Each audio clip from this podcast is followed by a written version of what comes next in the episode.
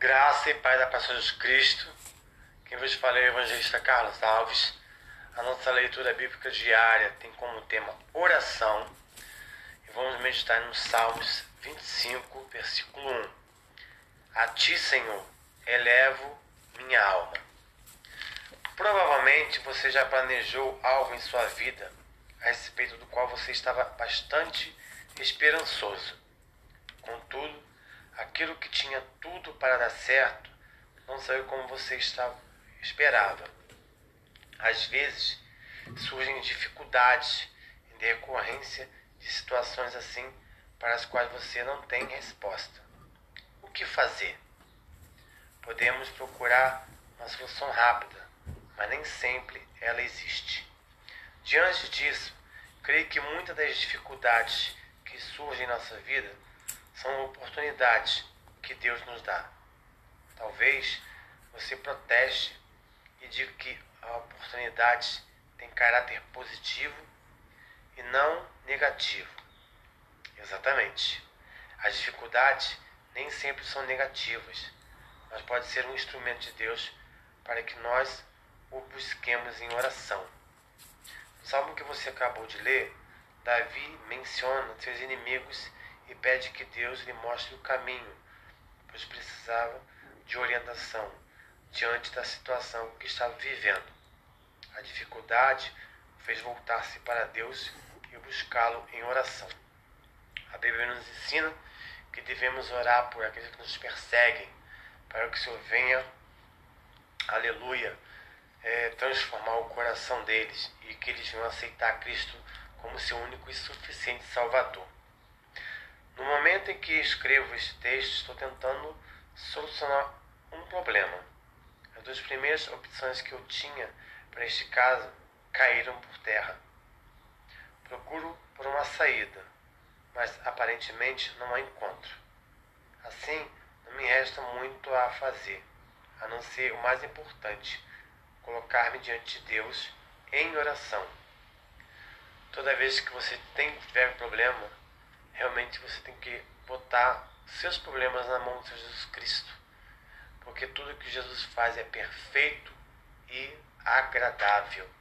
E o Senhor, ele se agrada de um coração que busca a sua face com retidão, um coração contrito na tua presença. Aleluia. Glória a Deus.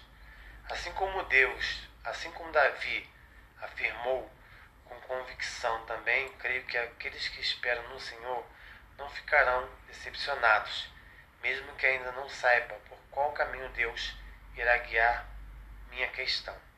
Sei que não deixará de agir e de fazer o melhor. Não sei quais são as dificuldades que você enfrenta em sua vida. Contudo, quero convidá-la a voltar-se para Deus neste momento. Ele irá ajudá-lo. Talvez surja uma solução de onde você menos espera.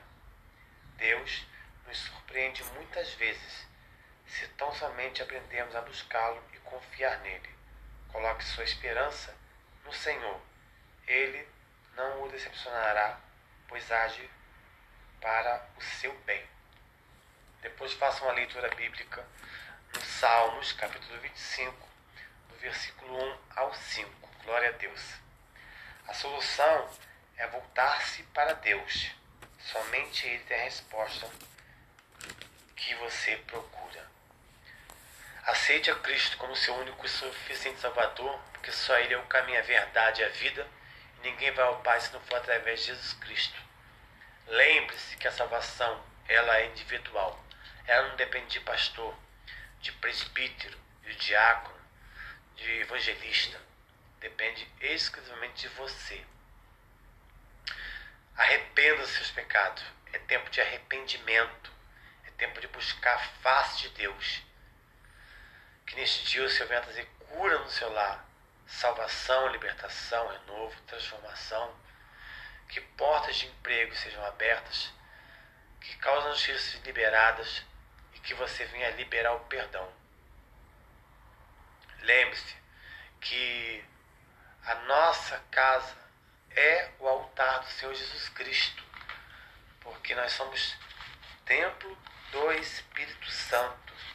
E nós fomos feitos para adorar a Deus em espírito e em verdade. Aleluia, glória a Deus.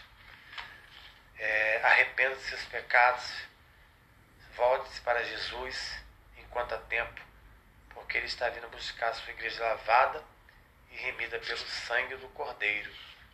Aleluia, glória a Deus.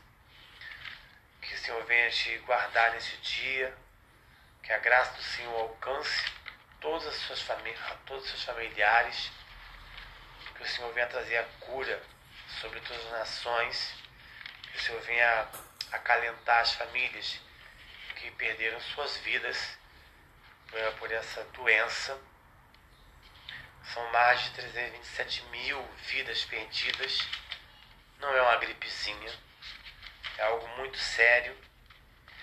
Então, que você venha realmente se prostrar aos pés do Senhor e faça da sua casa o seu altar, porque a igreja vazia ela não tem valor nenhum, é oca. A palavra do Senhor fala em 1 Coríntios capítulo 3, versículo 16, não sabeis vós que sois o templo de Deus e que o Espírito de Deus habita em vós?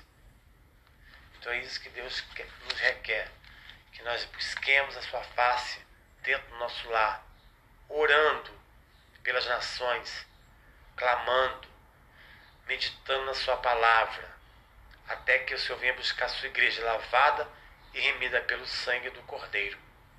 Fuja dos falsos profetas, fuja das doutrinas de Satanás, fuja dos profetas de Baal, porque só quem pode te salvar é Jesus Cristo, que morreu na cruz do Calvário pela minha vida e pela sua vida.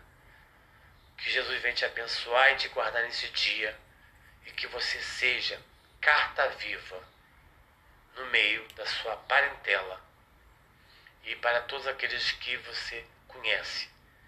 Faça diferença, se santifique, se separe, porque Jesus está voltando, porque é tempo de arrependimento graça e paz.